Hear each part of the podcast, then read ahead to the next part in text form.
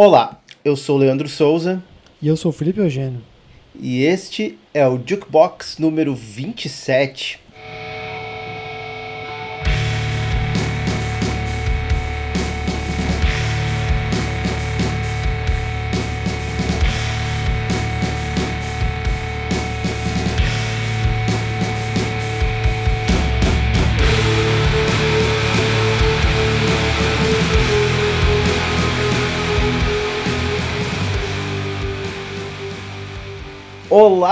Pessoal!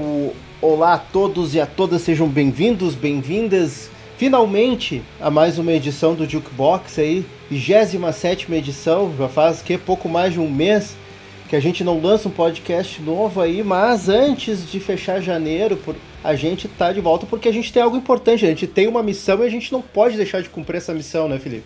Antes tarde do que mais tarde. O tema de hoje é finalmente os melhores discos de 2020.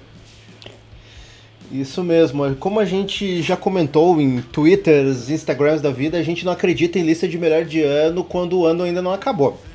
É, e, Esse ano a gente né, teve um, gente... um, caso bem, bem icônico.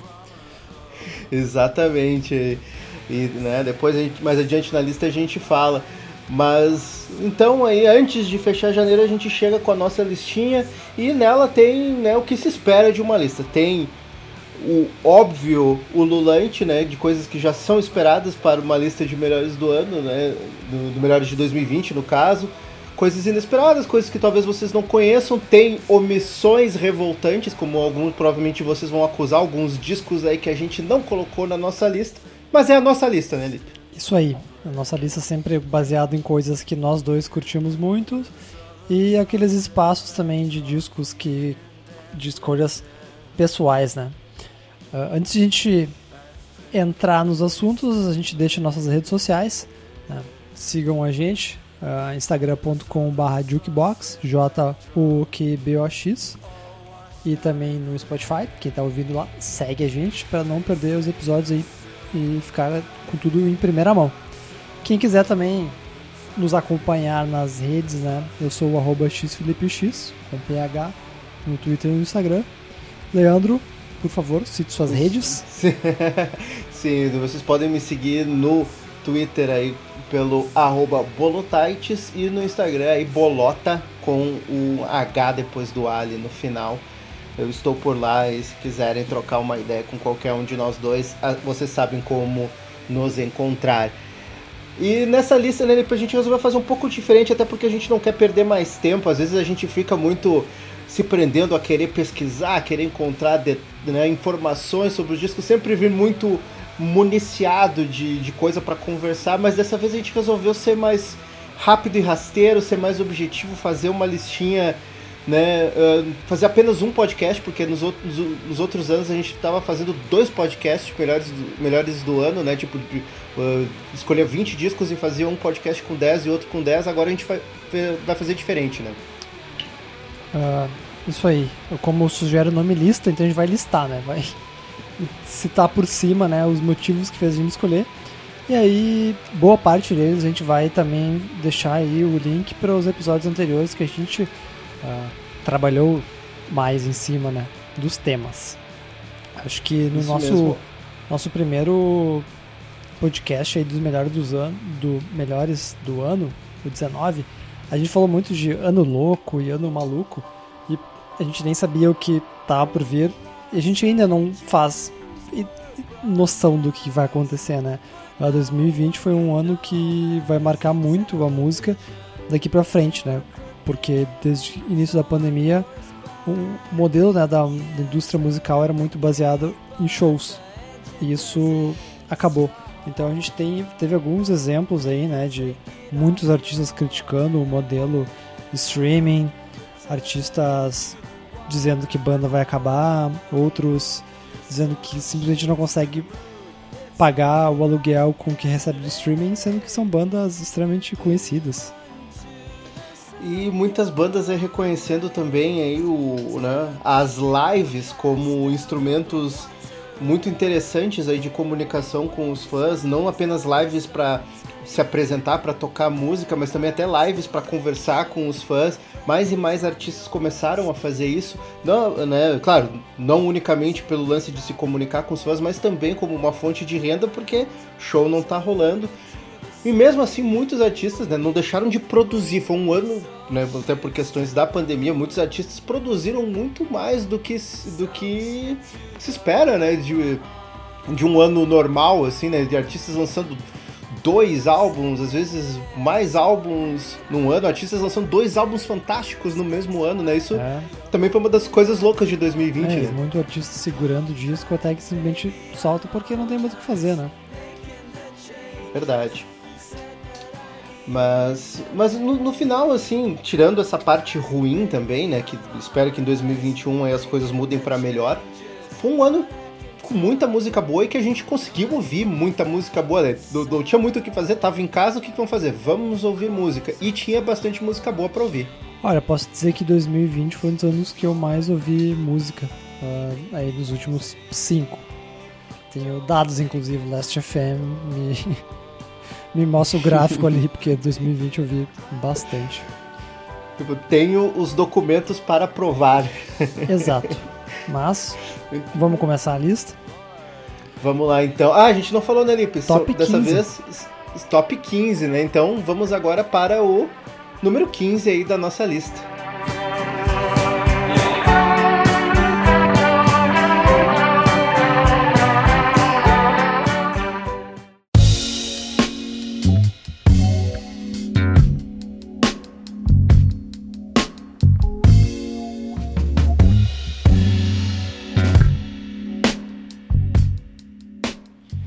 Quando a gente se propõe a falar de música e ter uma visão mais crítica, a gente se espera, né, de ter muita pesquisa, uh, vivência, muitas referências. Mas para falar do primeiro disco, eu quero mandar isso tudo a merda. Tá? É isso. Uh, eu não sei exatamente como esse disco parou no meu colo, mas a verdade é que o, o segundo disco do artista Kamal Williams, o disco chamado Wuhan, Uh, deu uma hypadinha né, durante o ano e eu fui ver qual é que era e simplesmente fiquei deliciado. Existe esse termo, mas foi um disco que me pegou totalmente de surpresa e acabei ouvindo inúmeras vezes. Uh, um disco de jazz. Uh, um disco de jazz sério. Pois é, Lelipe, tu é um cara que tá, entrou no jazz não faz muito tempo, tipo, é coisa de ouvir, que foi, foi coisa com o... Ah, esqueci o nome do Magrão, putz, o, o Kamasi, né, cara, que, que, que te converteu, né? Sim, o Kamasi foi um dos responsáveis por me colocar aí no... E a gente fala muito dele, né, de como ele trouxe o jazz de volta a, aos holofotes. E o Kamal também vem dessa, dessa linha, por ele britânico, o jazz britânico tá com diversos nomes, né? Eu acho que o principal expoente, o Shabaka Hutchins. E também, acho que muito também pela questão do, do hip hop, né? De, de samplear jazz. Então, esses últimos anos aí, caí de quase de cabeça. E o Wuhan foi uma, uma novidade, assim, para mim. Uh, mas muito evocando uma coisa mais clássica e séria, né? Mas ainda assim trazendo alguns elementos eletrônicos, né? Então é um disco que trabalha aí com, com jazz fusion, né? Com, tem groove, uh, tem momentos mais calmos, de um jazz mais soft. E, enfim, o Wuhan é um disco assim muito confortável de se ouvir. É, essa foi a minha impressão ouvindo o disco. Assim, eu não, confesso que eu não ouvi tanto assim, não fiquei tão vidrado no disco quanto o Lip ficou. Ouvi ele duas, três vezes. Eu achei um disco bem agradável, assim, mas também um meio, meio que se mistura no, no, no, no tal do fusion, do acid jazz, que é uma coisa bem britânica, assim. Mas, de qualquer forma, pra, tanto para quem gosta de jazz ou para quem ainda tá molhando os pezinhos, é uma, uma, uma ótima, uma ótima escolha aí. É, né? Mas, enfim, essa é mais escolha do Lip, assim, do que minha. É, é uma daquelas coisas, assim, não sei explicar como, mas eu sei que o disco tá aqui. Entre as inúmeras vezes que eu ouvi ele cozinhando, lavando louça e fazendo inúmeras coisas. Eu, indico fortemente aí o disco Gurren. Muito bem. Podemos ir para o próximo aí, jogo rápido.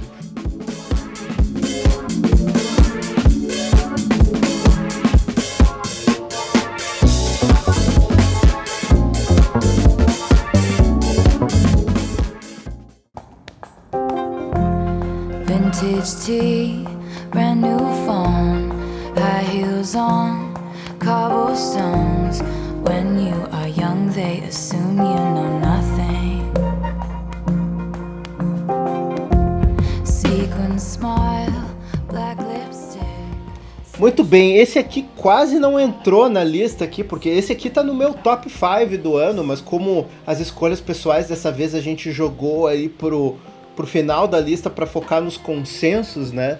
Uh, mas esse aqui para mim não poderia ficar de fora, que é o um dos álbuns que a Taylor Swift soltou de surpresa em 2020, o álbum Folklore, que é o disco de número 6 ou 7, deixa eu só confirmar aqui na carreira da menina.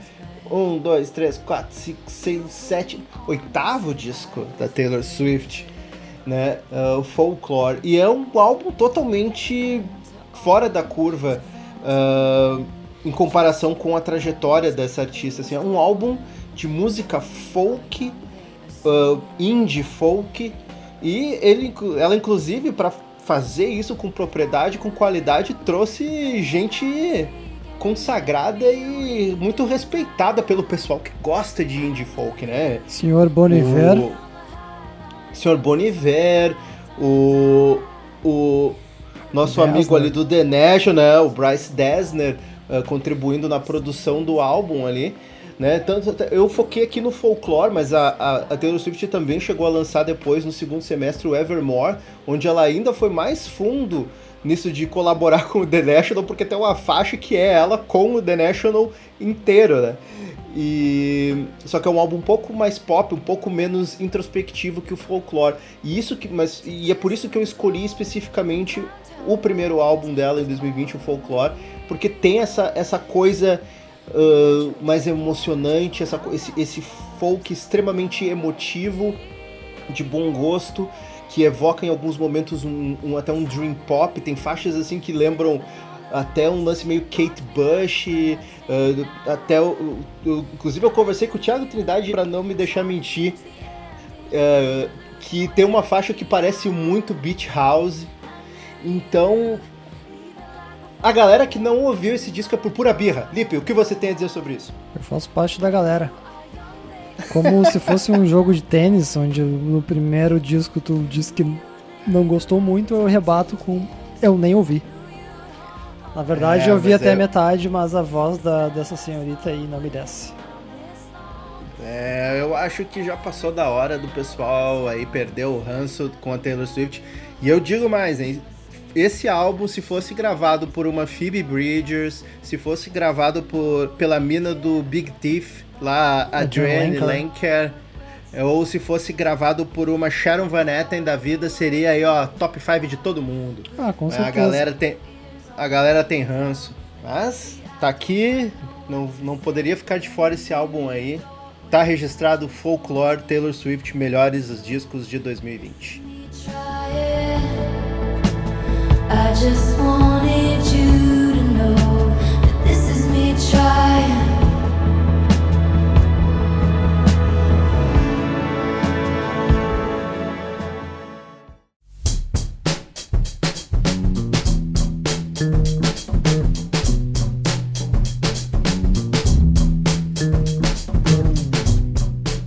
Beleza, no 13 terceiro lugar, mais uma escolha pessoal minha, que também acontece de ser am- amiguchas da Taylor Swift.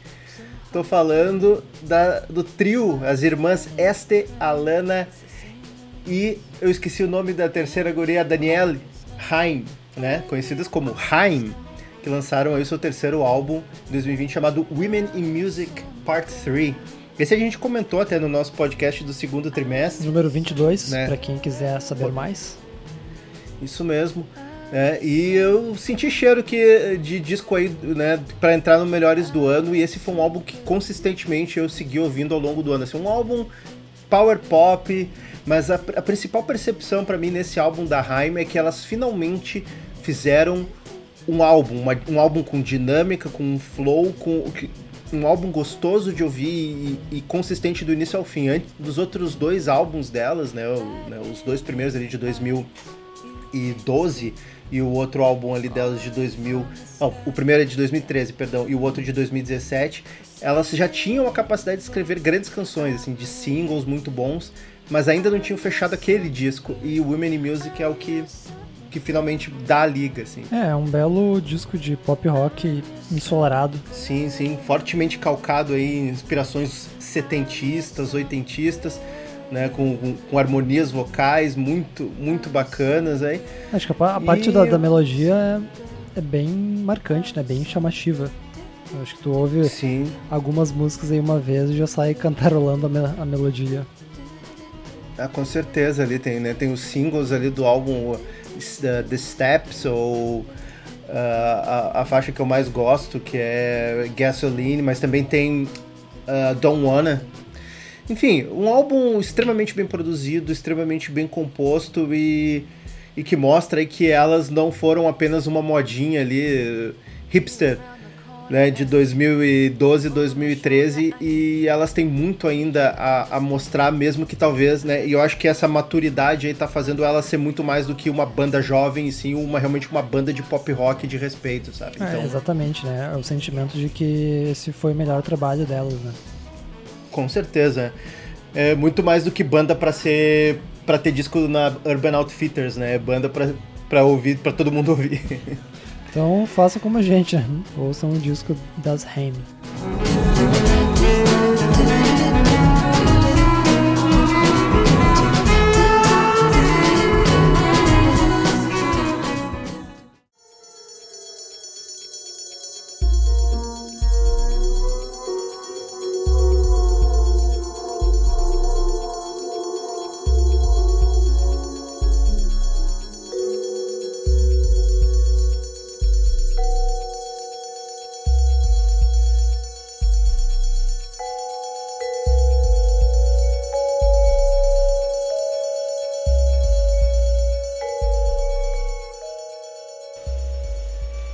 Nosso 12 disco é mais um da lista de álbuns que eu não sei como veio parar aqui, mas cá estou eu falando. E também já falamos dele no nosso podcast número 22.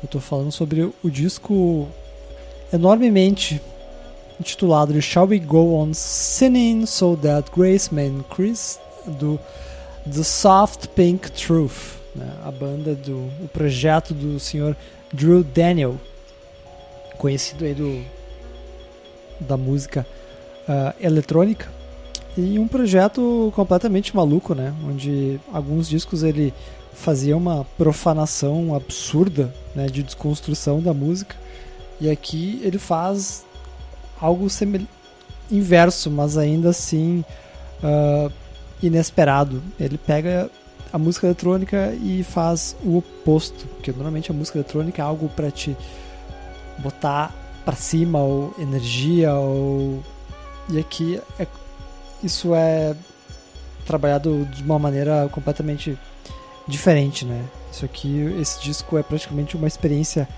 etérea, né? Um eletrônico experimental com uma sonoridade até de meditativa, né?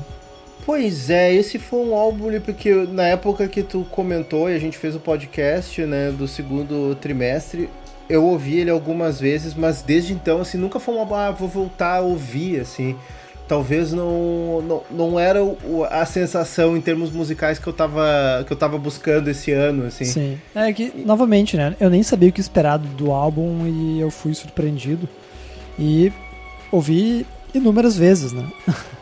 Essa é, é, tipo, é uma música terapêutica.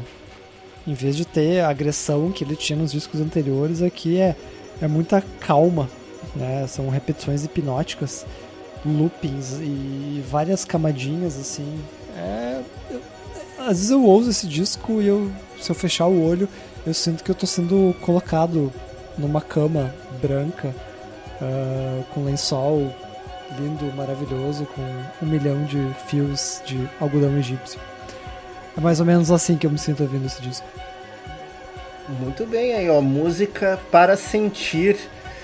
Nesse caso aí, é, mas assim, é, é, um álbum que tem suas qualidades, tem suas forças, assim, mas é algo que tu tem que clicar e tu tem que embarcar na onda, assim. É, é, é um álbum que te recompensa se tu conseguir quebrar a barreira que ele oferece, assim.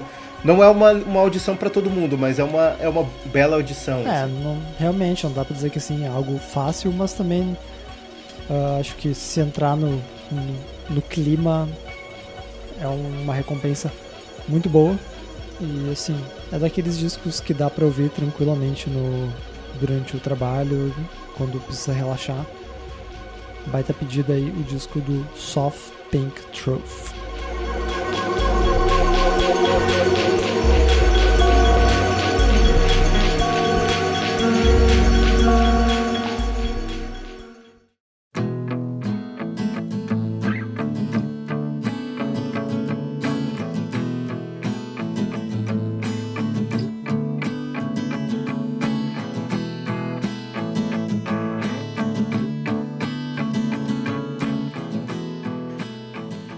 Passada a parte aí das considerações pessoais aí, os quatro primeiros álbuns aí da nossa lista, no caso não os primeiros no ranking, mas os primeiros a serem citados.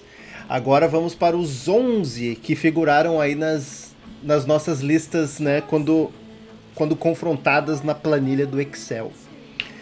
O, o primeiro esse é o nosso, esse nosso método, né, de fazer listas de melhores aí desde 2016, talvez. A gente até conversa no Excel, né? Sim, é muito bom, recomendo.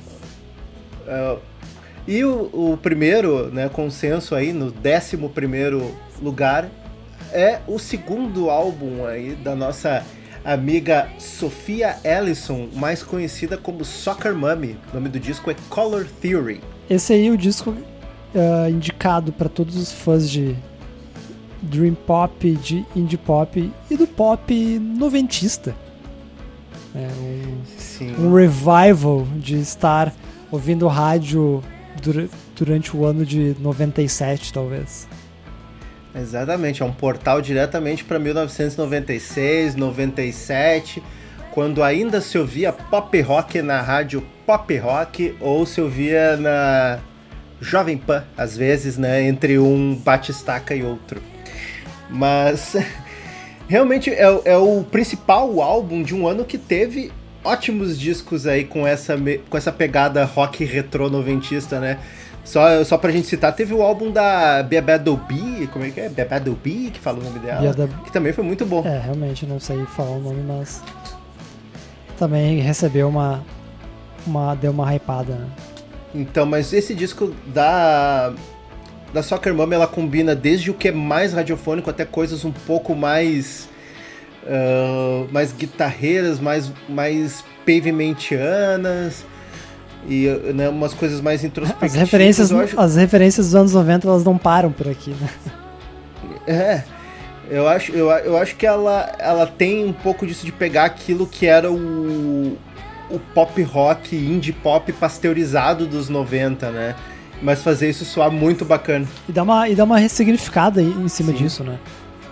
Porque isso que a gente via até como meio descartável, ela dá uma reciclada e de uma maneira trazendo também, né, a personalidade dela. E um, eu senti um certo avanço, né, comparado ao primeiro disco. Achei que o Color Theory um trabalho ainda melhor.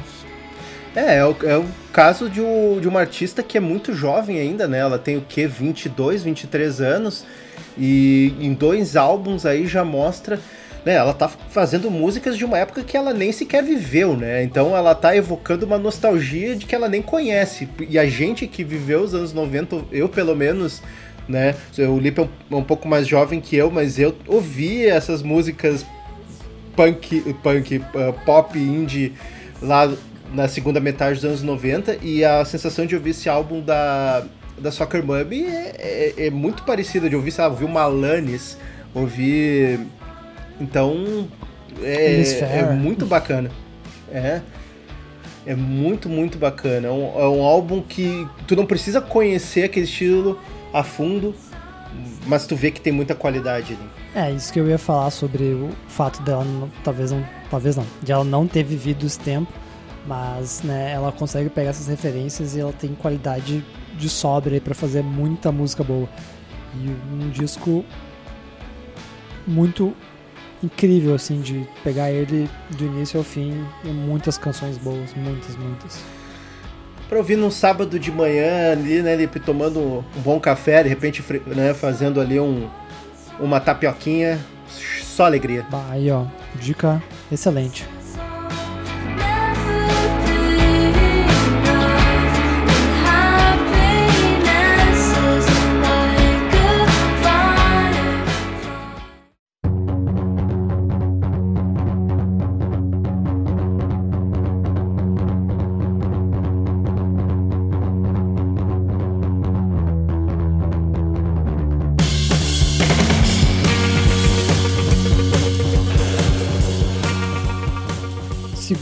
Disco da banda e segundo disco que deles que entra no nossa lista né, de melhores do ano. Em 2019, no nosso podcast de número 16, o disco de estreia dos Fontaines DC né, foi nosso número 1, melhor álbum né, daquele ano, o que criou uma grande expectativa para o seu segundo álbum, né, a Heroes Death, que entra aí na nossa lista, número de décimo colocado, uh, muito também por causa dessa expectativa que a gente criou né, lá em 2019. Não significa que o disco é ruim, muito pelo contrário. E aqui estamos né, falando do A Hero's Death. Isso aí, né? Esse, essa galerinha aí, esse quinteto de Dublin, né? Que um disco lançou um dos melhores álbuns de estreia aí da, da história recente aí, né, com o Dobro.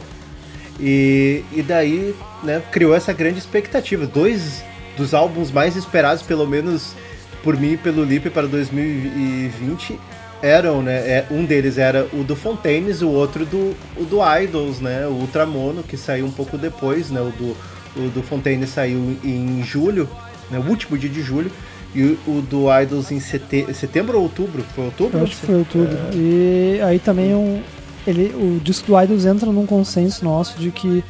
Uh... Não foi o bicho. É. Não, é um disco ruim, muito, muito longe disso, mas acho que nossa expectativa era muito alta e acabou atrapalhando aí as coisas pra gente, né? Porque o, o disco continua bom.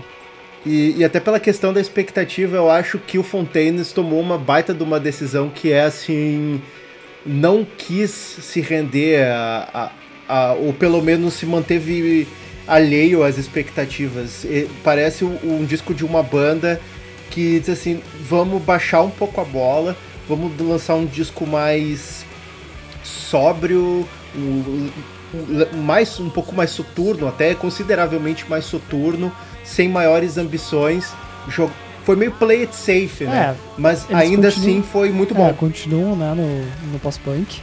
Uh, mas é que o primeiro disco foi um, foi um bagulho assim muito grandioso, né? E por parte da banda também tinha, a gente sentia essa vontade deles de ser grande, mesmo completamente inexperientes. E o A Hero's Death realmente tem uma vibe bem mais uh, soturna, mas quando a gente para pra prestar atenção nas letras, o, os temas não são tanto, né? Ficam muito mais uh, na sonoridade, o que, o que, causa também assim um certo conflito, o que é de se esperar, né? Porque eles, eles têm muito essa vibe uh, poética, então eles trazem a poesia também para essa dinâmica né, entre letra e música. Sim. É, mas é, é, eu acho que essa que foi a primeira sensação. Tu ouve, as primeiras vezes, pelo menos a primeira, segunda vez que eu ouvi o Heroes Death, eu pensei assim, tá, esse disco tá um, um, tá, né, um pouco abaixo das expectativas, mas depois que tu entende que tal, eles conseguiram trabalhar as expectativas melhor do que a gente, né? E fizeram um álbum que tu precisa degustar um pouco mais para reconhecer que ele tem uma tremenda de uma qualidade, assim. E talvez é, como não, quiseram estourar a boca do balão, sabe? É, mas ainda assim, né? Tem, tem, tem umas canções ali, umas músicas que são foda, né? Tipo, a abertura, I Don't Belong, é incrível, Televis, Televised Mind, é ótima, Living Sim. in America. E o mais interessante, mais interessante não, mas é algo que eles conseguiram já sedimentar e construir uma identidade própria, né, de banda. Isso Sim. é muito bom. É, é que, é que o cara pensa assim, ah, os caras vão vir com uma coisa bombástica, assim, como teve, sei lá, várias faixas do Doggerel eram bombásticas, assim, tu não tem que uma faixa bombástica no, no, no Heroes Death, o resto tudo é meio essa coisa um pouco mais ah, arrastada, sabe, que exige, uh, se comunica mais com um pós-punk. É, eu citei essas três que pra mim tem uma sensação assim de dar uma balançada, né, uma explodidinha de leve na mente. Sim, É, mas todas ainda seguem o clima soturno. sim. Esse, inclusive esse disco do, do, do Fontaines tá mais parecido com o álbum, por exemplo, do Murder Capital, que a gente adorou também em 2019. Sim. Então, Mas enfim, mas enfim, ouçam os dois do Fontaines e seja é, feliz. gostamos bastante, ouçam aí. I don't belong to anyone.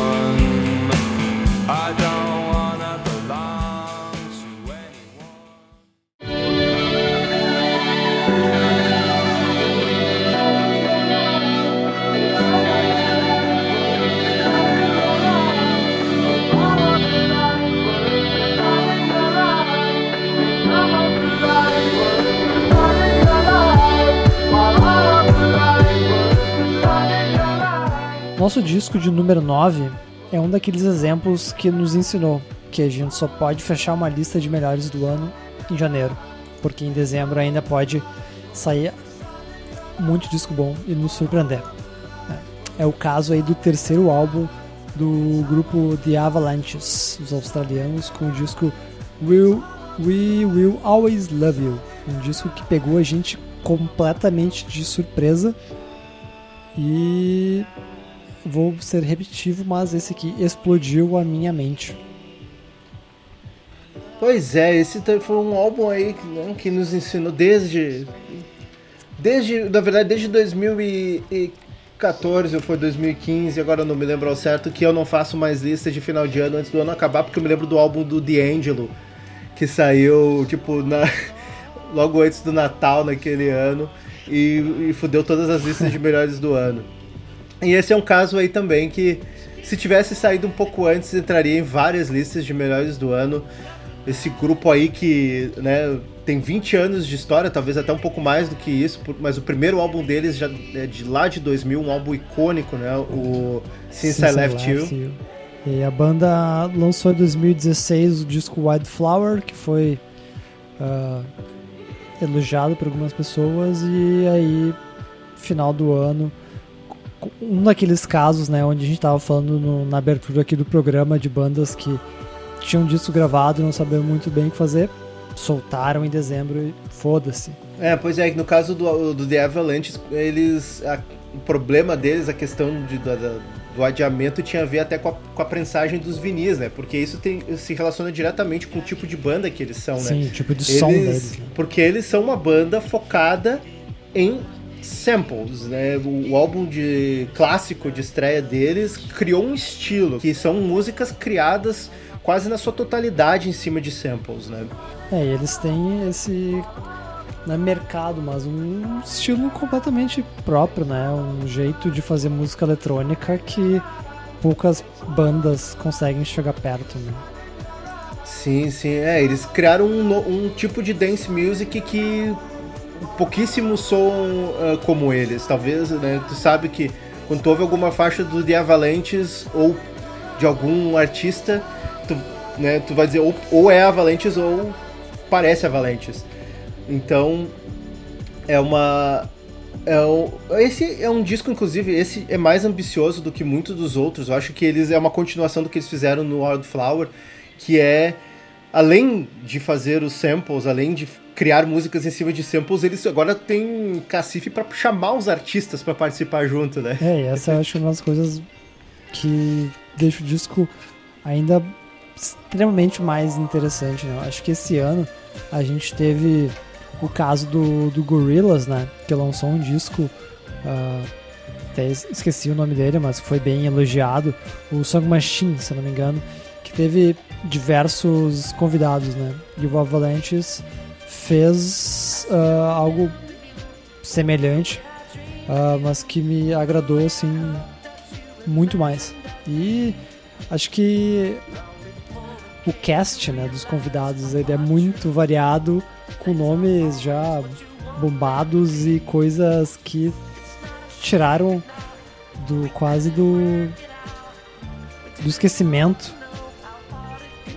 Sim, é, e mostra também a, a gama de influências que eles incluem na música deles, né? Tipo, ah, tem, tem Rivers como do Weezer, tem, daí tem o Denzel Curry, que é um dos rappers mais badalados aí dos últimos anos. sim. Daí tem o Leon, Ah, Tem um, Leon Bridges, Johnny Marr. tem um até meio inesperado como o Kurt Vile.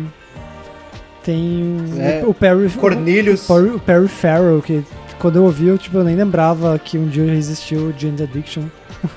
É, tem tipo Cornelius, Jamie XX, o MGMT participando na mesma faixa que o Johnny Marr. É, o, Jamie XX com a Nene Cherry, uma das músicas mais incríveis do disco, né? Wherever You Go. ou uma lenda do, do, do folk underground que eles chamaram que é a Vashti Bunyan. Então mostra como os caras realmente celebram isso da música em todas as suas vertentes e convertem isso em algo dançante, em algo pra se sentir bem. Eu acho que esse é o principal, a principal coisa que a gente tira desse disco do The Avalanches. Chegou dezembro de um ano tão merda de que a gente só tava sentindo, sei lá, aflição quase o ano inteiro e vem aquele disco que te dá uma injeção de, sei lá, de feel good na veia, sabe? É um álbum que te faz se sentir bem. É exatamente isso, né? É um disco longo, né? São 25 faixas, mas o Avalanches, assim como são bons com samples, eles são tipo uns seletores de vibe. Então eles É. começam mais calminhos e eles vão construindo assim o cenário, aí aumenta a intensidade, aí tem, tem aquela música com o, com o Colaboy, e, que é um cara jovem, e o Mick Jones, né, que é uma lenda do The Clash. Tem o Tricky, ah, e aí levanta e dá uma acalmada. Então, simplesmente incrível. É, eu acho que isso aí eu, fez o disco talvez não tá tão alto na minha lista quanto um outro de música eletrônica que saiu em 2020, a gente vai falar depois, porque eu acho que o álbum em alguns momentos eu acho que ele parece um pouco inchado, mas a questão é que quando esse álbum atinge um ponto alto, cara, é estratosférico, assim, tem faixas desse álbum que são são sublimes e, e, e eu acho que São a maior parte do álbum explosivas. é, atinge esse resultado maravilhoso. Embora eu acho que o álbum poderia se beneficiar se tivesse, sei lá, uns 15 minutos a menos. Pra mim seria perfeito se ele tivesse 25 faixas a mais. Mas enfim, o que a gente quer dizer é não deixe de ouvir esse álbum do The Avalanches. Talvez você não tenha visto nas listas de melhores do ano aí que você foi conferir e, né? É por isso que a gente só solta a lista agora, porque daí agora a gente fala, ó, não deixa de conferir We Will Always Love You.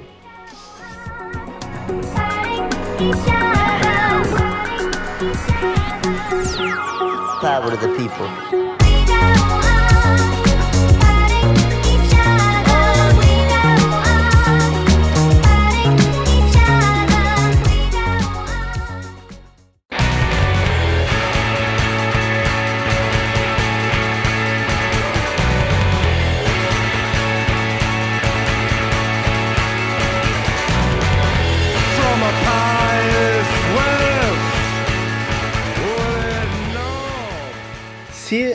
Né, no disco anterior aí, né, a gente tava falando de música pra se sentir bem, eu acho que a gente tem que falar de um álbum que se conecta melhor com o espírito de 2020, né? Essa desgraceira, essa É música para se sentir mal. sensação- é, essa sensação aí de impotência, de desespero. E esse álbum, e nada melhor do que um bom álbum de pós-punk aí pra né, despertar as sensações ruins na nossa mente. E uma banda que faz isso muito bem é o- os caras do Protomártir, aí, esse quarteto de Detroit que lançou o seu quinto álbum, Ultimate Success Today. No início do, do podcast a gente deu alguns exemplos, né, de do que estava acontecendo com a música. E o, esse último disco do Proto Martyr ele já veio com uma mensagem aí meio sinistra, né, de que poderia ser o último disco da banda. E isso colocava um peso gigante, né, também em cima do trabalho. E assim, acho que o resultado foi foda pra cacete. Ouso a dizer que acho que é o melhor disco da banda. Oh, declarações fortes. Eu vou dizer assim, eu gosto muito do Relatives in Descent, eh, que é o álbum anterior a esse aqui. Mas o, esse, esse novo de 2020 aí supera. Porém, os, né, os dois clássicos pra mim ainda seguem o, o Undercolor of Official, Official Right e o The Aged Intellect, ali, a, do- a dobradinha de 2014 e 2015. Tem as capas parecidas de risquinhos. Isso. Mas esse aqui, com certeza, é um álbum que mostra uma banda que ainda tá pra perder a forma, né? Uma banda que consistente em todos os seus discos. É, e que frequentemente em nossas conversas, eu e o Leandro, a gente fala do Proto Martyr, que é, é meio que a banda renegada do pós-punk. Várias outras que a gente fala aí ganharam muito mais visibilidade. E a gente gosta muito né, do Proto Martyr e a gente traz aqui também pra, pô, tentar. Não, não que o Jukebox vai dar uma alavancada, né? Mas, pô, a gente tem que dar uma força aí, banda foda pra cacete. E é uma das bandas que, que mais é fiel a, essa essência desoladora do, do, do post-punk, que é Seguidores Né, de é Joy uma- Division, né? Exato. E eles trazem isso para algo muito atual, porque eles tratam de coisas como mídia, violência e brutalidade policial, uma completa desilusão e desesperança com o futuro, sabe? Que são coisas que é, é, os males do nosso tempo, assim. E os caras têm essa visão ácida e às vezes até um pouco bem humorada do, do, do caos, assim, sabe? É como tu ouvir aquele meme do, do This is Fine em versão pós-punk, sabe? É, meio já tá tudo uma bosta, né? O que, que resta? Tem que. Tanto até o videoclipe do primeiro single desse álbum, né, Lipe? Meu Deus, eu não lembrava disso. A gente tem que falar sobre, que é excelente. Sim, sim, não. Pode até explicar tu que sabe melhor o meme, Lipe. Quando tu viu, tu pirou até. Quem aí já viu falar do Gil da Esfirra? Um dos melhores vídeos, né, do, do- da televisão brasileira. Onde o vendedor Gil de, de- tem um vendedor de esfirra dentro de um, do palco, né, de uma plateia do programa de TV. E ele sai na porrada com um boneco, que é o equivalente ao xaropinho. Como isso É. virou referência pro Protomartyr, eu não sei, mas quando eu vi eu quase tive uma síncope. Pois é, né? Esse foi o primeiro single deles, foi o clipe de Processed by the Boys, e é muito isso, é uma sensação que se eh, conecta com o, a proposta, É a o mensagem pau, da banda, que é é, o isso, pau né? cantando e a banda ali tocando a música deles, né? É o pau torando, mas mesmo assim, né, o baile continua, sabe? Tipo, Então, é, é meio essa sensação, vamos, vamos cantar, vamos ouvir, se, se a situação é de chorar, a gente chora, mas não para de dançar, sabe? Então é uma coisa meio assim. É, não adianta, a E- gente é muito fã de post-punk, né? E, aqui é uma, é, é uma proposta bem diferente do que a gente falou do Fontaines, por exemplo. Porque mesmo É. que eles. A gente falou de ser mais triste e tal, mas aqui é desolador. É, mas, mas não deixa de ser potente, não deixa Não, de, não. de ser hard, né? Ele tem, Cortante, tem né? pegada, é, tem faixas aí extremamente ruidosas e, e agitadas e tem outras, né, que são mais arrastadas, mais, ah, né, desoladoras. Eu já falo- várias vezes a gente fala a palavra desolador, mas, Não mas é um álbum repetir, que, né? mas é um álbum que quem gosta de pós-punk, quem gosta de um bom rock, aí vale a pena conferir Ultimate Success Today.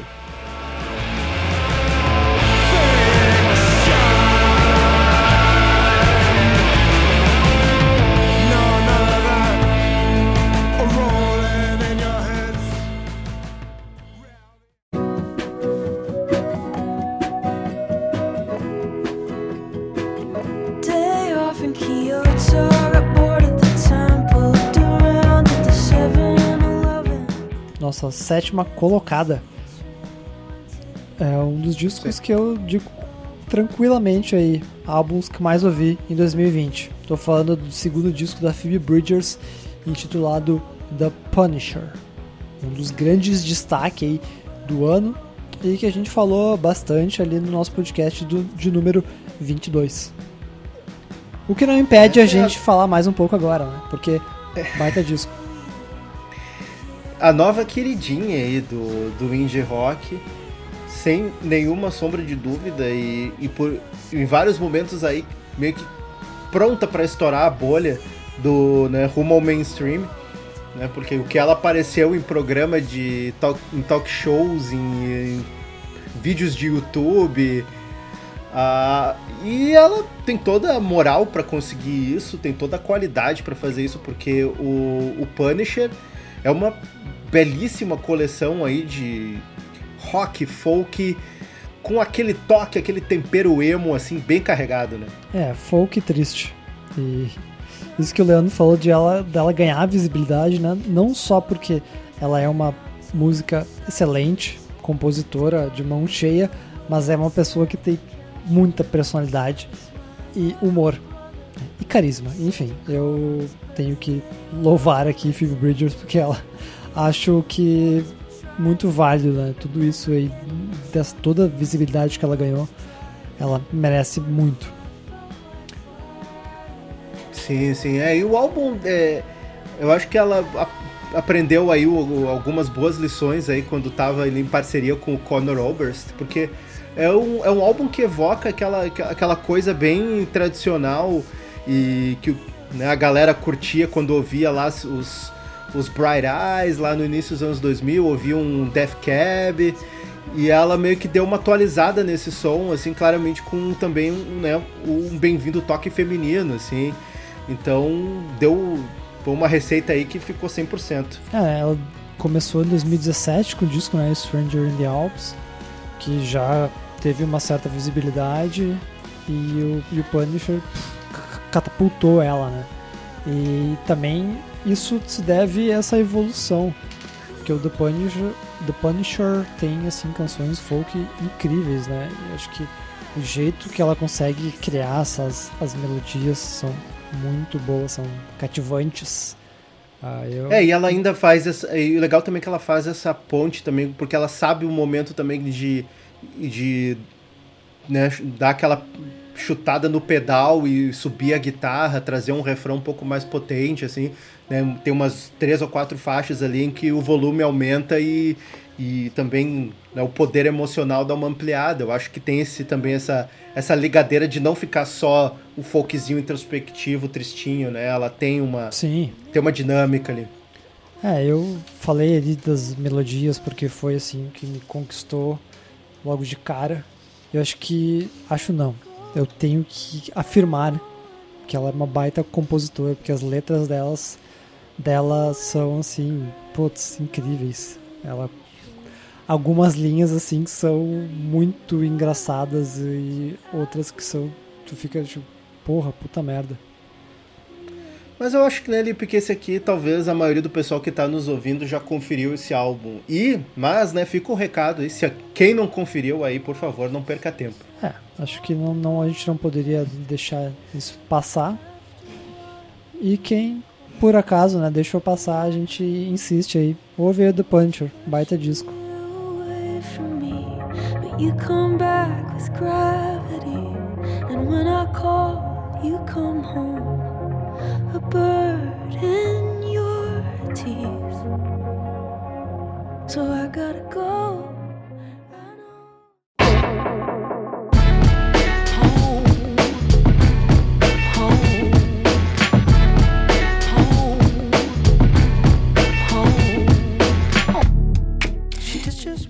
Muito bem, na nossa sexta posição aí, quem chega é o baterista e produtor musical Dan Snaith. Mais conhecido como. Caribou ou Manitoba, né? Porque, eu- porque quem ouviu o cara lá em 2003, como é o meu caso, assim. ai, ai, lá velho. vem Leandro com a síndrome de underground dele. Ah, eu tenho que falar, cara. É, é, eu conheço. Não, tudo bem, deixa Conheci antes da Mas, fama. É, Before It Was Cool. E agora é bem cool. Mas, é, É, o cara já, há uns bons 10 anos pelo menos aí, o cara já é um nome conceituado aí pelo, no, no eletrônico, indie, folktrônico, É o- sei lá como classificar. É o música eletrônica pra quem gosta de indie rock. Isso. Ah, né? E esse é o quinto álbum dele como Caribou, ou sétimo né, no total da carreira do Dan Snaith. O nome do disco é Suddenly. E eu acho que esse aqui, Lipe, é o disco redondinho que os- o Avalanches não conseguiu fazer. Em termos de dançante, dreamy, feel good, assim, um disco pra se sentir bem. Ah, acho que eu. Sim, eu concordo aí com a tua afirmação. Ah, porque, né? Na época que a gente vive, é difícil às vezes tu prestar atenção num disco de 20 faixas, né? Então, às vezes a gente tem que aplaudir aí pra quem consegue concentrar, né? Todas as ideias em uma duração mais enxuta. E é o que o Caribou fez aqui, né? No, no disco do Suddenly. É, e diferentemente também do. uh, Embora a sensação evocada e o estilo de música, né, no caso eletrônico, sejam semelhantes, o, o Caribou ele compõe, né? Ele, ele, ele utiliza instrumentação orgânica e eletrônica para compor as músicas deles e o, o sample ocasional, né? Mas. E também ah, canta, né? Esse é um dos grandes diferenciais do Sandali, porque ele cantou em todas as faixas, o que não era algo que ele costumava fazer. Então, trazendo sim. algo mais, ainda mais pop, né, pro, pro som dele, que costumava ser um eletrônico mais ah, exploratório, mais ah, experimental. É, e, inclusive tem faixas que remetem ao caribu, o, o caribu mais eletrônico, mais cabeçoide, assim, com aquelas influências mais ah, evidentes do, do EDM, né? Do, Sim. E já em, já em outros momentos, né, ele vai para até algo mais contemplativo, trabalhando aí com sin- sintetizadores, atmosferas. Então acho que faz sentido isso for do Avalanches, né, porque ele também trabalha com diversos moods, climas durante o Sim. álbum. né?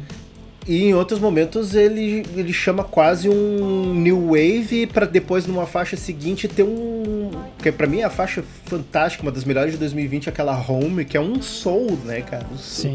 Aquela...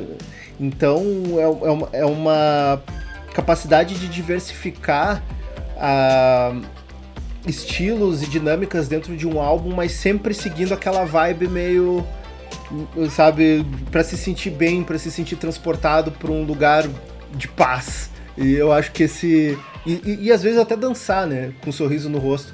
Então, pô, eu- eu- esse foi realmente um dos discos que eu mais voltei ao longo de 2020 por, por, por causa dessa sensação gostosa que ele me proporcionou, assim, Ah, eu sabe? também, eu gosto, eu vi ele inúmeras vezes buscando esse essa paz de espírito que ele pode causar.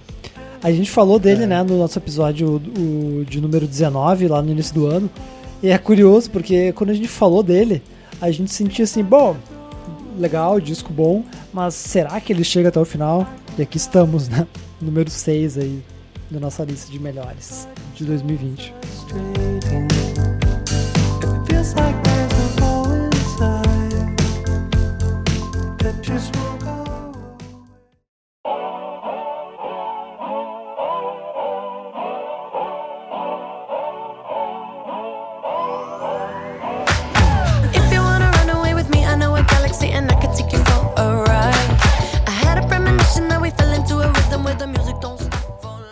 Outro aprendizado que a gente teve em 2020 é que. Não sei se é bem aprendizado, né? Mas a gente ouviu muito pop. E o, nosso disco aí, número 5, é um dos grandes nomes, grandes exemplos aí da música pop atual. possivelmente o nome, né? Eu acho que não teve disco ou artista maior no pop em 2020, assim. Eu acho que nem a Lady Gaga conseguiu ofuscar o impacto que o, o segundo álbum né, da Dua Lipa, o Future Nostalgia, conseguiu esse, nesse ano de 2020. Absolutamente. Acho que. Visi... Tô falando visibilidade muito, né? Mas é isso aí. Em grandeza, em representatividade, do Alipa, acho que dentro do, do pop foi o grande nome.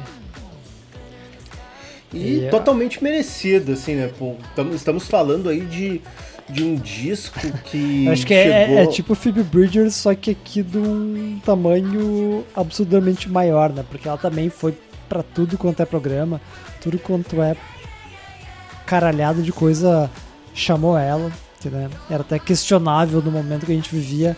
Ela tava toda hora viajando pra lá e pra cá e se encontrando com um monte de gente.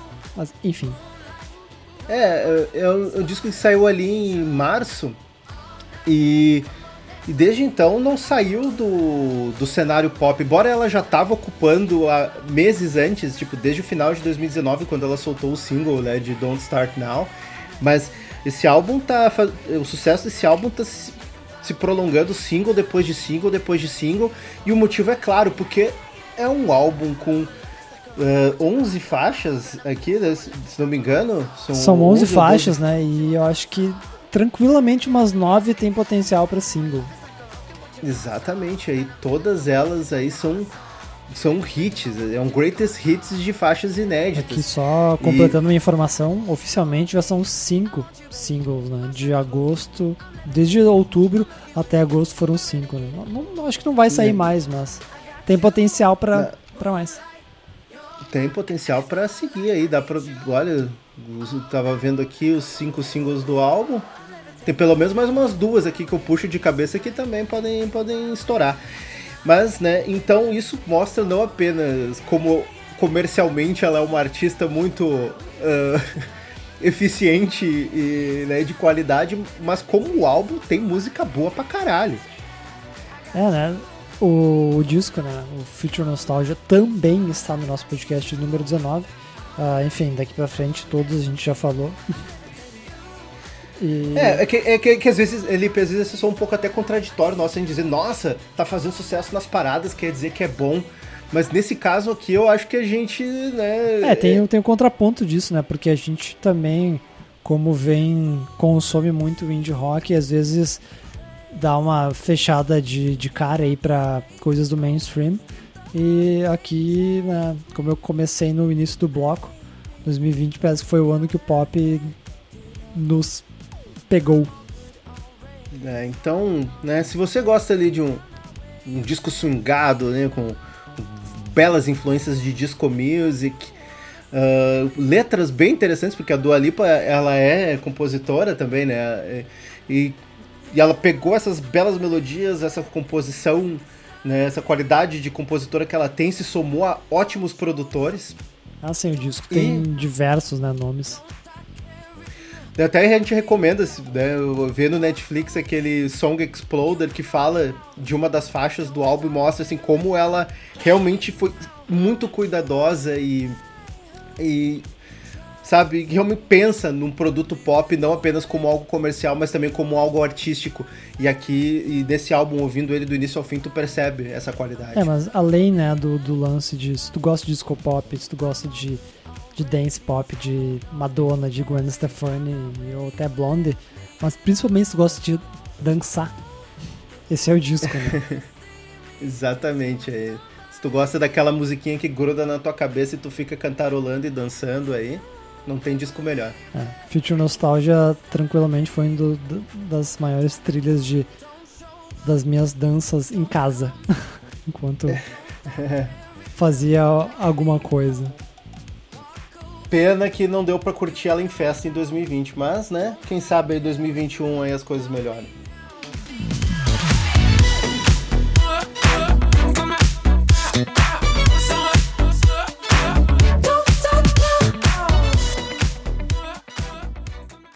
This week on Yankee and the Brave.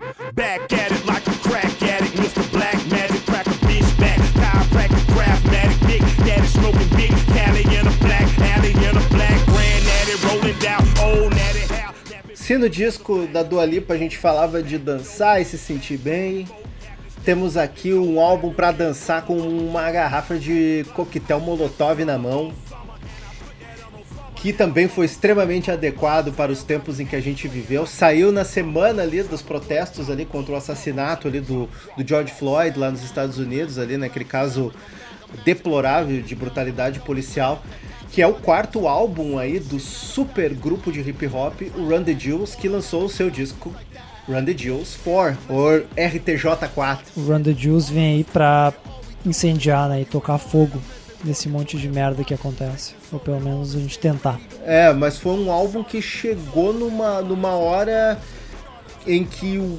maximizou o impacto da mensagem, né, do, do- dos integrantes ali, né, do, do Killer Mike e do LP, porque esse tema deles, assim, de... Não, não vamos dizer desobediência, deso- desobediência civil, mas de isso de combater as injustiças ou de eh, ter né, essa questão de consciência social, um rap altamente politizado e não tão umbiguista como muito é o como muitos artistas do hip hop norte-americano são. Então, né, quando esse disco do Randy Jones chegou e eles até adiantaram, né, um pouco a data de lançamento do álbum, porque eles queriam que essa mensagem fosse ouvida com, com mentes bem abertas, assim. É, o que eu acho que não tem outra palavra pra, pra chamar esse disco além de brabo. Brabíssimo, né? Sim, Toda essa, sim. essa revolta que a gente já falou, mas toda a parte, dá pra chamar de técnico musical, né? Das batidas, né? Que é tipo, tudo mili- milimetricamente preciso, né? Tipo, as batidas são matadoras, né? Eu acho uma das coisas mais incríveis aí do Run the Jewels. Com aí, novamente, falar agora dessa banda, mas que eu tenho a impressão de talvez o melhor trabalho que eles já fizeram. E olha, eles só lançam disco fudido, né? Não, é- essa, essa é exatamente o que eu ia, que eu ia comentar. O Run the Jewels é, é, um, é um grupo que, quando iniciou, a gente achou que ia render um, dois discos. assim Os caras realmente se transformaram num, num grupo. E, e cada disco é um, é um acontecimento. E mais do que nunca, esse quarto disco foi um acontecimento. E acho assim, ó, é, é um, é um- é disco que pode ser ah, admirado, pode ser apreciado tanto pelas letras, especialmente pelas letras, mas é o álbum que com certeza o Killer Mike tá com as suas rimas mais afiadas, o LP tá mandando bem no microfone e como sempre nas batidas ele é, ele é um gênio.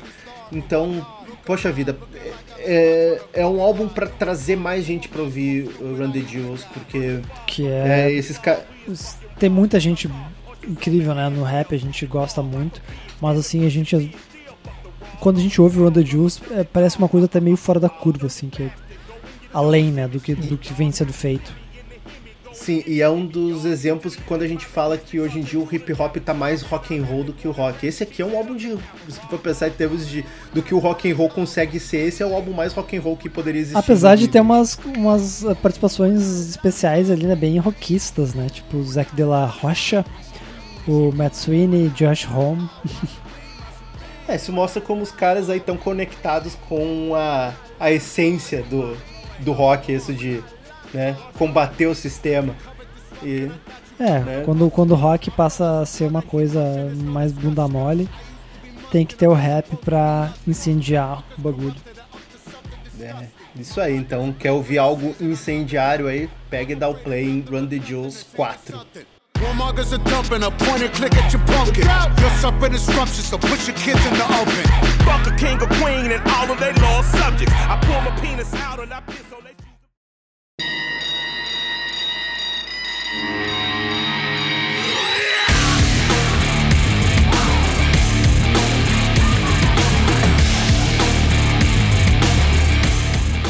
Olha o pop aí de novo, Lipe. Pô, eu ia falar isso, mas eu acho que ia ser o- soar repetitivo, mas a gente não tem muito o que fazer, né?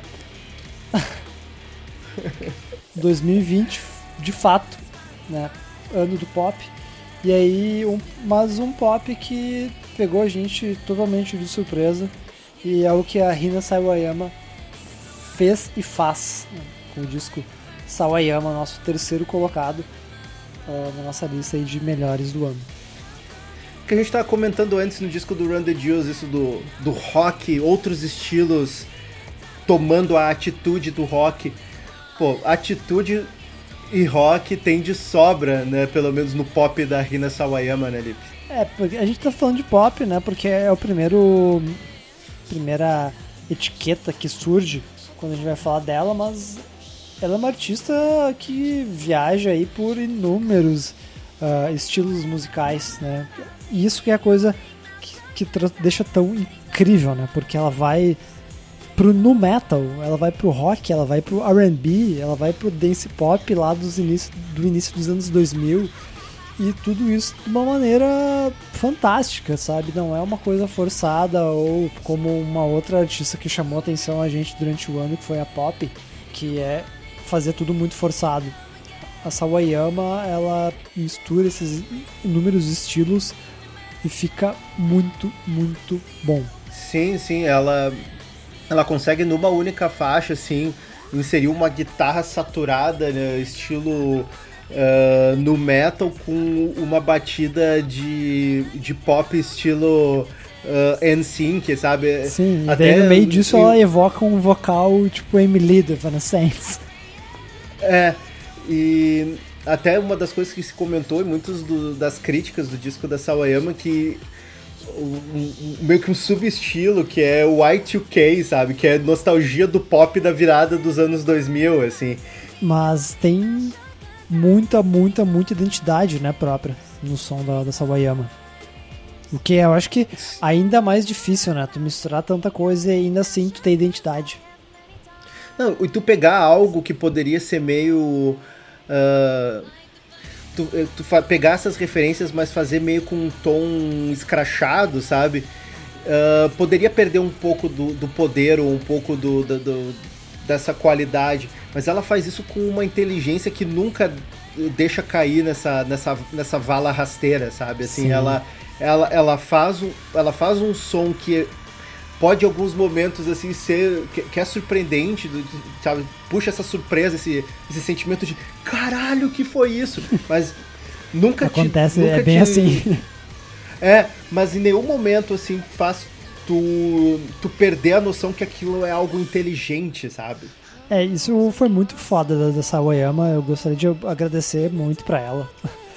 Porque elas são estilos assim que até estavam totalmente ultrapassados, que as pessoas olhavam tipo, "Pff, que merda é essa, tipo, no metal, sabe? E ela essa mistura, quando eu comecei a ouvir o disco, eu voltei a tipo ouvir Limp Bizkit e Linkin Park, sabe? Tipo, não tive vergonha de ouvir, que eram coisas que, que eu ouvia na época sabe? Então, novamente, essa coisa de ressignificar algumas referências, acho isso muito, muito incrível. Assim, né, o disco Sawayama tá em terceiro lugar aqui porque foi, assim, olha, um, dos discos que eu mais ouvi ao longo de 2020. É, esse foi um disco que constantemente eu fui ouvindo mais e mais e mais e ah, cada vez curtindo mais, entendendo assim, poxa vida, esse, esse aqui é um, é um- Se o disco da, da Dua Lipa, em termos de qualidade, supra-sumo de produção e, e refinamento, foi o álbum de 2020, em termos de inovação, de, de genialidade do pop, eu acho que é. esse é a originalidade, esse da Sawayama aí é o disco de 2020 no pop. Então, gosta de todas essas referências ou ficou na curiosidade e ainda não ouviu, a gente indica fortemente Sawayama, disco de estreia da Rina Sawayama.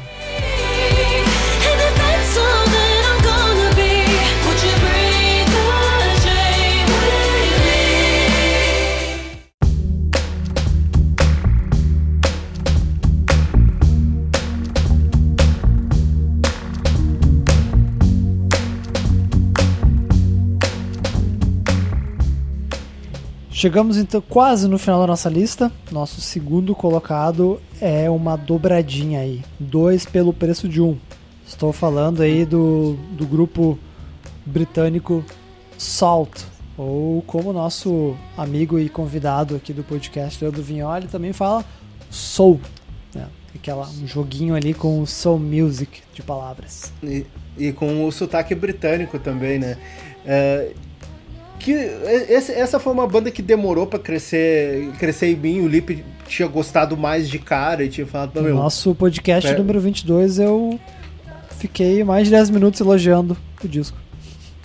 Exatamente, o Lipe foi mais rápido em rasgar a seda pra esses caras aí reconhecer a qualidade. A ficha caiu pra mim foi na- no, no segundo álbum. Até a gente nem comentou Vamos o nome, né, contextualizar, né? O, o Salt lançou dois discos, né? Esse ano. Os dois com o título de Untitled. Mas o primeiro é Untitled Black Is e o segundo chamado Rise. É, o Black saiu em junho e o Rise saiu em setembro.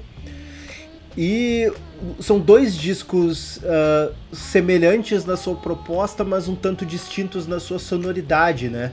Acho que, da- acho que vale fazer também uma conexão aí com o Run the Juice que a gente falou. ah, mas com uma proposta musical diferente, né? Mas com um intuito muito, muito semelhante.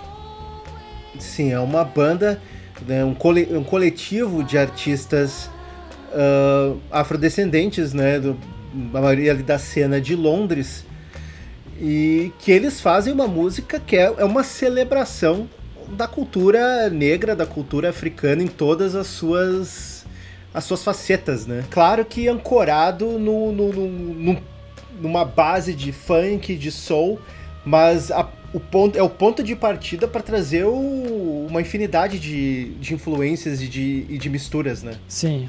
A banda eu, eu conheci lá um ano antes, né, em 2019, com os, os primeiros, o disco e EP, onde eles já trabalhavam esse, esse lance do, ah, da celebração né, da música negra, mas ainda tinham, era muito calcado em umas referências até post-punk. E aí nesses discos, no, no primeiro disco, né, eles ampliaram, sim, muito, muito a sonoridade deles. E eu lembro até hoje que eu falei né, no nosso podcast do número 22 que depois do, daquele lançamento tudo era possível, né? E aí chega o Rise e prova que sim, tudo era possível. Eles conseguem ampliar ainda mais e fazer um bagulho ainda mais enlouquecedor. É, que o Black Keys, ele, ele é um pouco mais focado no soul, no funk, mais na mensagem, melódico, né? É, e, e- e nas letras, né? Numa, tem, tem, tem uma mensagem um pouco mais, mais clara. E quanto o Rise, ele vai pro combate, É. né? Ele é um álbum, um álbum mais percussivo. A mensagem tá no som. Exatamente. É vivo, ele, né? ele, ele chama ba- batuque africano, ele chama até o, o- a- Tem uma faixa que remete até a escola de samba, né? Tipo, a batida de escola de samba do Rio. Então, É. os caras realmente têm essa vontade de reunir o que eles podem, né? É, de- o- de esse segundo disco tem momentos ali que são insanos, né? Tipo, é impossível ficar parado. O negócio é doido. É, e eles têm ainda essa ligadeira de, de linkar isso com algo muito urbano e próprio do, do pop ah, black britânico, que é a influência do trip hop, a influência do. até mesmo do soul britânico, né? Então. É, mas é, eles- eles trazem talvez essa origem britânica, mas aí origens e raízes muito mais profundas, né? Aí do do, do jazz, do, do hip hop, né? Tem, tem muito, muito disso. De, e aí do, do soul, gospel, Sim. né? Ah, enfim, R&B, Afrobeat. Eu vou ficar aqui falando in- inúmeros ritmos, né? E tudo tá concentrado de uma maneira ah, forte, pesada e em momentos extremamente classudos, né? Também. É, é, um- é um álbum tão bombástico eh, na sua ideia quanto no seu som. né? São dois álbuns bombásticos em ideias e em sons. Então, eu acho que é hoje, hoje eu não consigo pensar esses dois álbuns desassociados, assim, porque um complementa o outro e formam um, um conjunto assim matador. E é por isso que tá na nossa segunda colocação, né, Lipe? Sim, assim, um daqueles discos. qua- dá pra dizer icônicos, assim. E puta que pariu, né, cara? Uma banda que só em apenas dois anos, 2019 e 2020, lança quatro álbuns que muitos artistas aí não conseguem fazer uma carreira inteira, né, meu? Vai ser produtivo e. E não é só produtividade, né? Eles não conseguem. Eles, se a gente trabalhasse com nota, não vai ter nada abaixo de 9 e eles conseguem, tipo, sempre fazer acima. É, não, esses caras aí. Meu, o céu é o limite para esses caras, eu, até mais do que isso. O, a galáxia é o limite para esses caras aí. E, e quando aparecer coisa nova do salto, a gente vai estar tá ali ó, para ser os primeiros a ouvir, porque os caras são muito bons. A gente recomenda que façam o mesmo.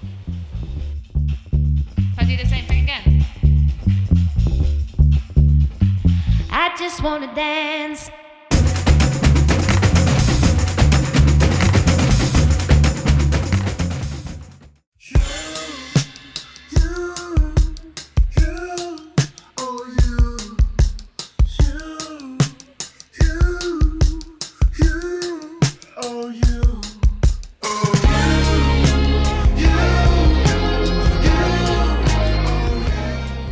Chegamos ao nosso campeão, um disco que a gente cantou a pedra lá no início do ano. A gente pensou, ah, isso aqui tem cheiro de disco do ano.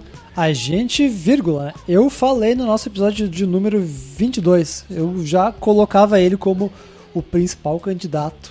E eu, eu cheguei a, a duvidar de que tivesse algum combatente aí capaz. É que eu deixei, eu deixei em aberto, eu sempre deixo em aberto, né? Porque, pô, falar em pleno abril, que é o disco do ano, eu acho, né, um pouco de, de exagero. Mas quando eu ouvi esse álbum, eu disse assim, esse aqui é concorrente a disco do ano, sem sombra de dúvidas. E nenhum outro disco conseguiu desbancar aí Yves Stillmore.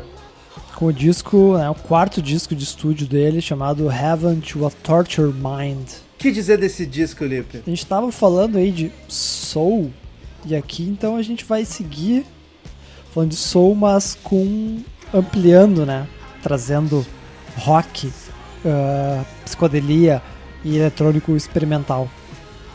Funk cósmico, uh, ecos de Prince, ecos de Bowie. R&B, Cara, assim, ó, a gente várias vezes ao longo do ano a gente falou, né, se o Prince ou o Bowie ouvissem esse álbum aí, os loucos iam, assim, abrir um sorriso de orelha, de orelha a orelha, né, cara? Bom, Porque- conhecendo como o nosso querido David Bowie trabalhava, né? Eu não tenho dúvidas que se ele tivesse vivo, ele com certeza iria fazer alguma parceria com o Yves Stillmore.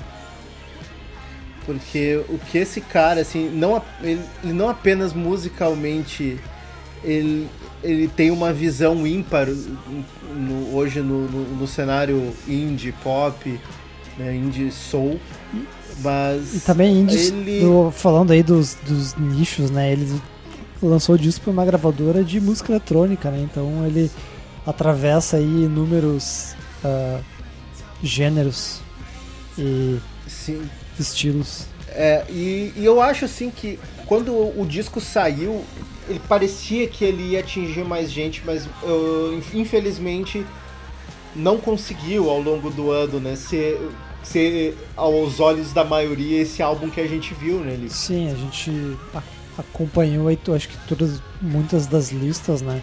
Tanto de pessoas próximas, de pessoas que a gente admira, não que as pessoas próximas a gente não admira, mas além disso, publicações de música e a gente sentiu muita falta, né? ah, do disco do Yves Tumor e a falta por uma questão de de ter o reconhecimento por esse disco fudido que ele lançou, né? sim. E já foi algo que ele tinha passado quando ele lançou o álbum dele ali de 2018, né? O, Sim. o, Safe, in the, o Safe in the Hands of Love. E até, Lipe, tu se não me engano, tu foi fazer uma reavaliação porque tu não conhecia muito esse álbum de 2018. E também é um álbum maravilhoso que não teve tanto reconhecimento. Sim, eu lembro que na Então- época tu me falou muito bem do disco. Então, poxa, a gente tá aqui não apenas né, reconhecendo um álbum que a gente viu como um grande né, concorrente de melhor do ano quando a gente ouviu lá e se manteve forte no, no- topo até agora, mas também a gente quer fazer uma, um pouco de justiça, assim, pô, porque esse cara merece mais. Sim, merece muito, né? Ele extremamente inventivo, criativo, né? É um disco Sim. muito, assim, dá pra dizer, inesperado, né? Pelas, pelas misturas que ele traz ah, no som, só que tudo extremamente coeso, né? Acho que vale ah, citar uma frase que ele fala na música Kerosene, que é I can be anything. É, exatamente, ele. Porque ele brinca. Não apenas ele brinca com os estilos musicais, mas ele brinca com gênero, ele brinca com. ah, ele, ele, ele desafia questões de gênero, questões de. ah, até. poli- política racial, política de gênero, política de, de tudo. E ele, ele, tem, ele tem essa esse algo a dizer que muitos artistas hoje não têm nem do ponto de vista das letras quanto do ponto de vista musical e o, e o Yves Tumor consegue fazer isso de, de uma maneira única, né? Sim. E além disso é o lance tipo simbólico, né, da simbologia, como ele consegue ser iconoclasta, né, e, e idiosincrático com essas misturas, né, de, desse R&B, funk, acho mais assim até de retrofuturista, né, porque ele pega um estilo e dobra e retorce e quando a gente vê isso tudo ainda é pop, é vivo, é pulsante, eu acho que é uma palavra muito boa pra definir também a música do Yves Tumor. Sim, sim. É um, é um álbum que pra, pra, dan pra dançar, é um álbum pra se emocionar, é um álbum pra se horrorizar em alguns momentos mais violentos e ruidosos. Mas é, é tudo muito bem pensado, muito bem arquitetado. Muito bem para- produzido, eu diria, porque a qualidade sonora desse álbum, rapaz, é um bagulho assim, olha, sinistraço. Muito bem tocado também, né? Tudo por ele, né? Multi-instrumentista também. Sim, é. Funkzão, baixo, uns baixo fudido. timbres, olha, chileira. É. Então, por favor, gente, não percam tempo se vocês não, não, não prestarem atenção nesse nosso amigo. Ouça aqui, ó, conselho de amigo meu e do Lip pra você. Heaven to a Tortured Mind, disco do ano pra gente. Pode não ser pra você, mas com certeza vale a pena ouvir.